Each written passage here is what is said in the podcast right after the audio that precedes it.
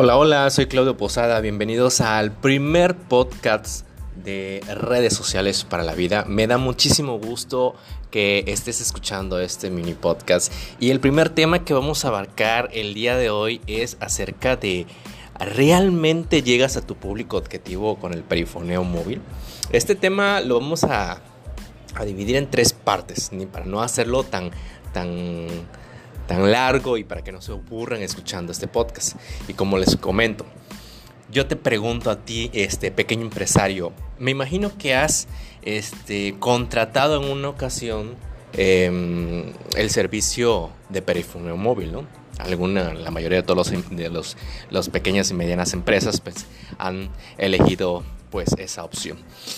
Y como los, eh, les vuelvo a repetir, ¿realmente llegas a tu público objetivo con el perifoneo móvil? La respuesta es sí y también no. Hace apenas 15 eh, años que las redes sociales no tenían el gran impacto que tenemos hoy en día y te lo digo con conocimiento de causa. Eh, en un principio la moda social, por decirlo entre comillas, era pues Metroflot, Hi-Fi, MySpace y aunque sí había publicidad en, en esas páginas o redes sociales, no estaban como eh, en su auge más alto, ¿no? Para decir, vale la pena eh, hacer publicidad en estas páginas de redes sociales, ¿no? Apenas estaban empezando, por mencionar algunos. Y estas plataformas no tenían tanto impacto para los negocios de pequeñas y medianas empresas. La solución en ese tiempo era darse a conocer por una publicidad tradicional, ya sea por medios impresos como el periódico o revistas, la radio o para aquellos que tenían un poder adquisitivo alto, eh, alto perdón, anunciándose en, la, en la televisión. Pero también había otro, un poco más económico, entre comillas, para los negocios pequeños. Y me refiero a la publicidad móvil. Sí, esos que andan en una unidad móvil con sus bocinas y se mueven en toda la localidad anunciando tu negocio de lo maravilloso y genial que es. Pero ¿realmente llega al público objetivo? En su momento, claro que sí. Pero te estoy hablando de hace más de 15 años. ¿Tiene impacto en la actualidad? Sí, pero es mínimo. Y esta es una de las razones por las que ya no es rentable anunciarse eh, o anunciar tu negocio, tu negocio en un teléfono móvil, que son cuatro de las principales que yo encontré.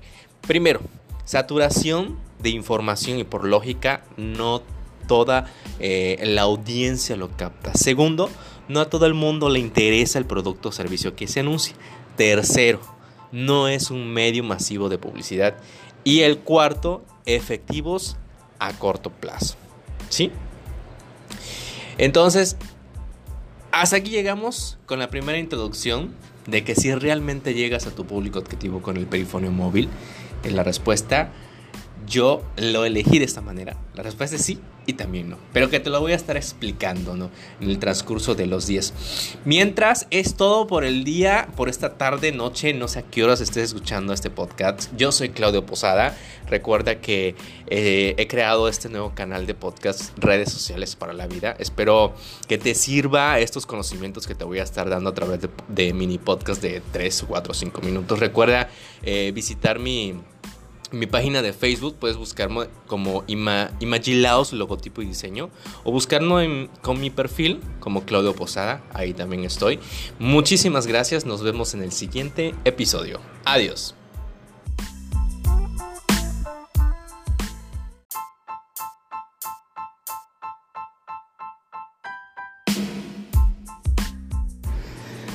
Hola, ¿qué tal? Bienvenidos, soy Claudio Posada. Esta es la segunda parte de ¿Realmente llegas a tu público objetivo con el perifoneo móvil? Y bueno, anteriormente te había explicado por qué ya no es rentable anunciarse en perifoneo móvil. La mayoría de la gente actual no le gusta saturarse de información y mucho menos eh, si esa información es muy ruidosa.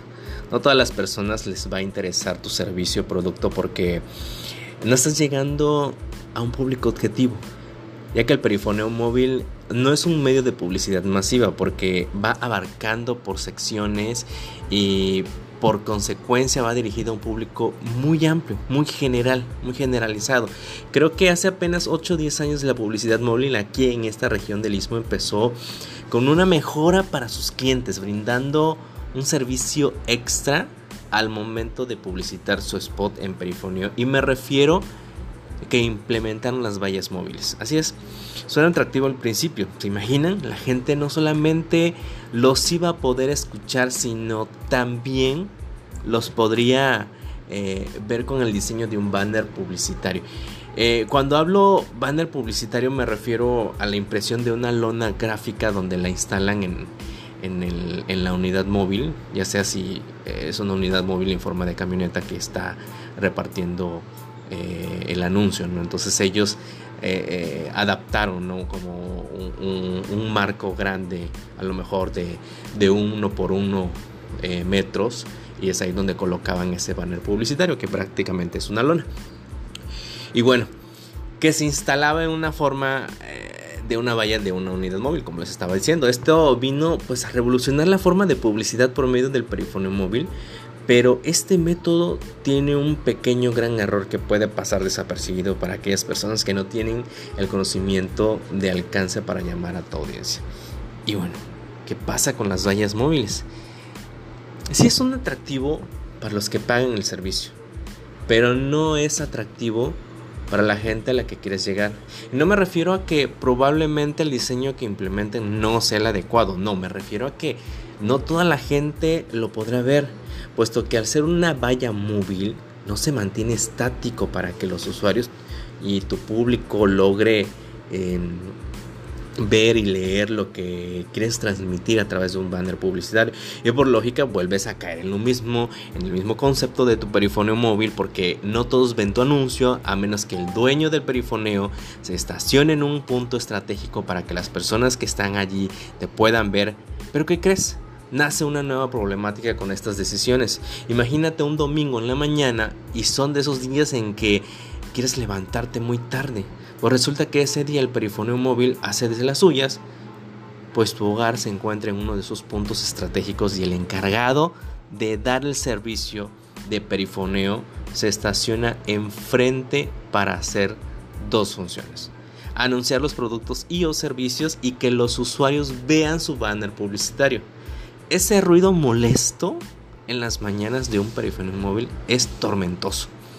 Y más si está pasa cerca de tu casa. Y bueno, en la siguiente parte de este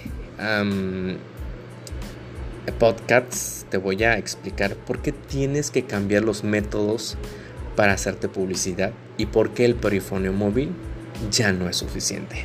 Yo soy Claudio Posada, recuerden que pueden encontrarme en Facebook como Claudio Posada o visitar mi página web www.claudioposada.com. Hasta luego.